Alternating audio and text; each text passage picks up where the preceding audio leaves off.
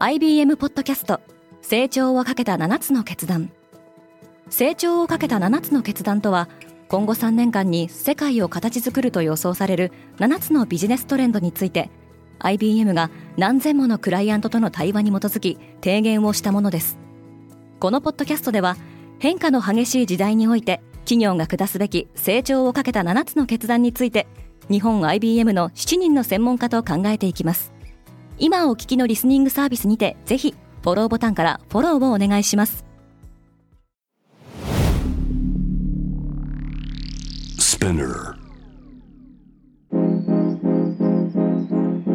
おはようございます。荻野かなです。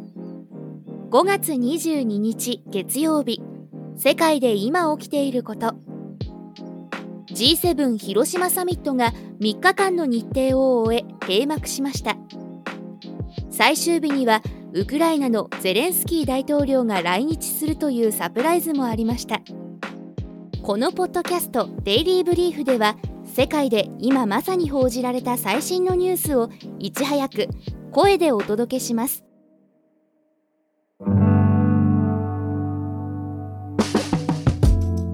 米中の半導体対立が新たな局面を迎えた。中国の規制当局はアメリカの半導体大手マイクロンテクノロジーの製品にサイバーセキュリティ上の脅威が見つかったとして国内の重要情報インフラ事業者に同社製品を購入しないよう警告しました。中国は今年3月マイクロン製品の調査に着手したと発表していました。シーインはインドで復活する。ファストファッションブランドのシーインがインド一の富豪ムケシュ・アンバニの支援を受けてインドに帰ってくることになりました。ウォール・ストリート・ジャーナルはシーインとムケシュ・アンバニ率いるリライアンス・インダストリーの小売部門との提携を承認したと報じています。リライアンスはインド最大の小売チェーンで全国に1000以上のオフライン店舗を有しています。インド政府は2020年 TikTok を含む数十の中国製アプリとともにシーインを禁止対象としていました。シーインは昨年本社を中国からシンガポールに移しています。インスタグラムのツイッター対抗アプリは夏リリースの予定。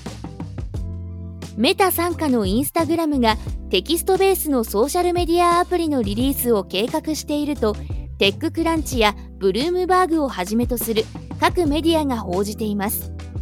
イーロン・マスクによるツイッター買収以降マストドンや4月末に Android 版がリリースされたブルースカイなど別のソーシャルメディアアプリへの移行が加速していると伝えられています。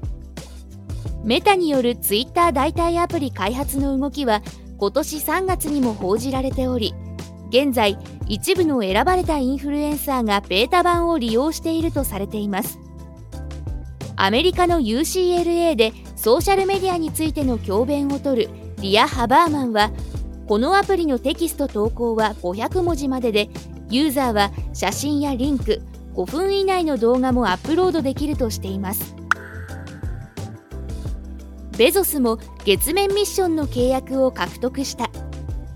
NASA アメリカ航空宇宙局は有人月面ミッションアルテミス計画で使われる着陸船の開発をジェフ・ベゾスが設立した宇宙企業ブルーオリジンに依頼すると発表しました。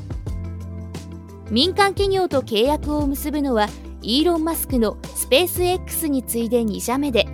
契約額は34億ドル。日本円でおよそ4700億円に上ります。NASA は2025年末に予定するアルテミス3でスペース X のスターシップを使って宇宙飛行士2人を月面に送り込む計画です。一方ブルーオリジンの着陸船ブルームーンは29年のアルテミス5での採用が予定されています。貧富の差はより拡大している。その国で上位1%の金持ちになるにはいくらの資産が必要か。イギリスの不動産仲介企業ナイト・フランクが25の国と地域を対象にした調査結果を発表しました。いわゆる1%クラブに入るのに最も資産が必要となるのはモナコで1240万ドル日本円にしておよそ17億1000万円でした。アメリカは510万ドル。日本は170万ドルでした。一方下から2番目のフィリピンは5万7000ドルでした。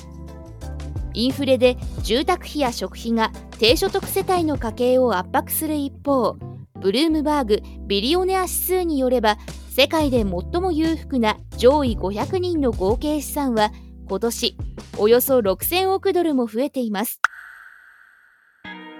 今世界で起きているニュースをいち早く受け取りたい方はデイリーブリーフをぜひ Spotify、Apple Podcast、Amazon Music などでフォローしてくださいね。リスナーの皆様の応援によりデイリーブリーフは徐々に魅力的なコンテンツにアップグレードしています。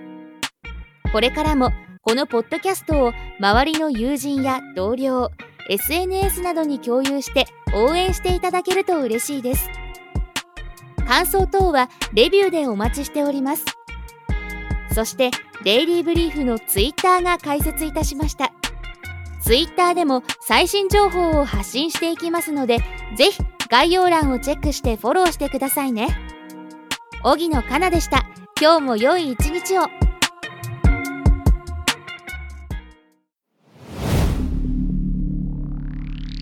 Spinner. Everyone, I'm your boss Mila and レイコ長谷川ミラと佐藤真子にシュレイコの二人でお送りしている東京ヤングバス。同世代で共有したい情報や悩み私たちが感じる社会の違和感などをシェアしています。毎週月曜にスペナーも通じてニューエピソードを配信中。メッセージは番組概要欄のメッセージフォームからお願いします。東京ヤングバス聞いてね。バイリスナーの皆様より多くのリクエストをいただいている話題のニュースを深掘りしたエピソードを週末の有料版で配信中です。今なら1ヶ月無料トライアルを実施中。詳細は概要欄に記載しています。この機会にぜひ聞いてみてくださいね。感想ご意見もお待ちしています。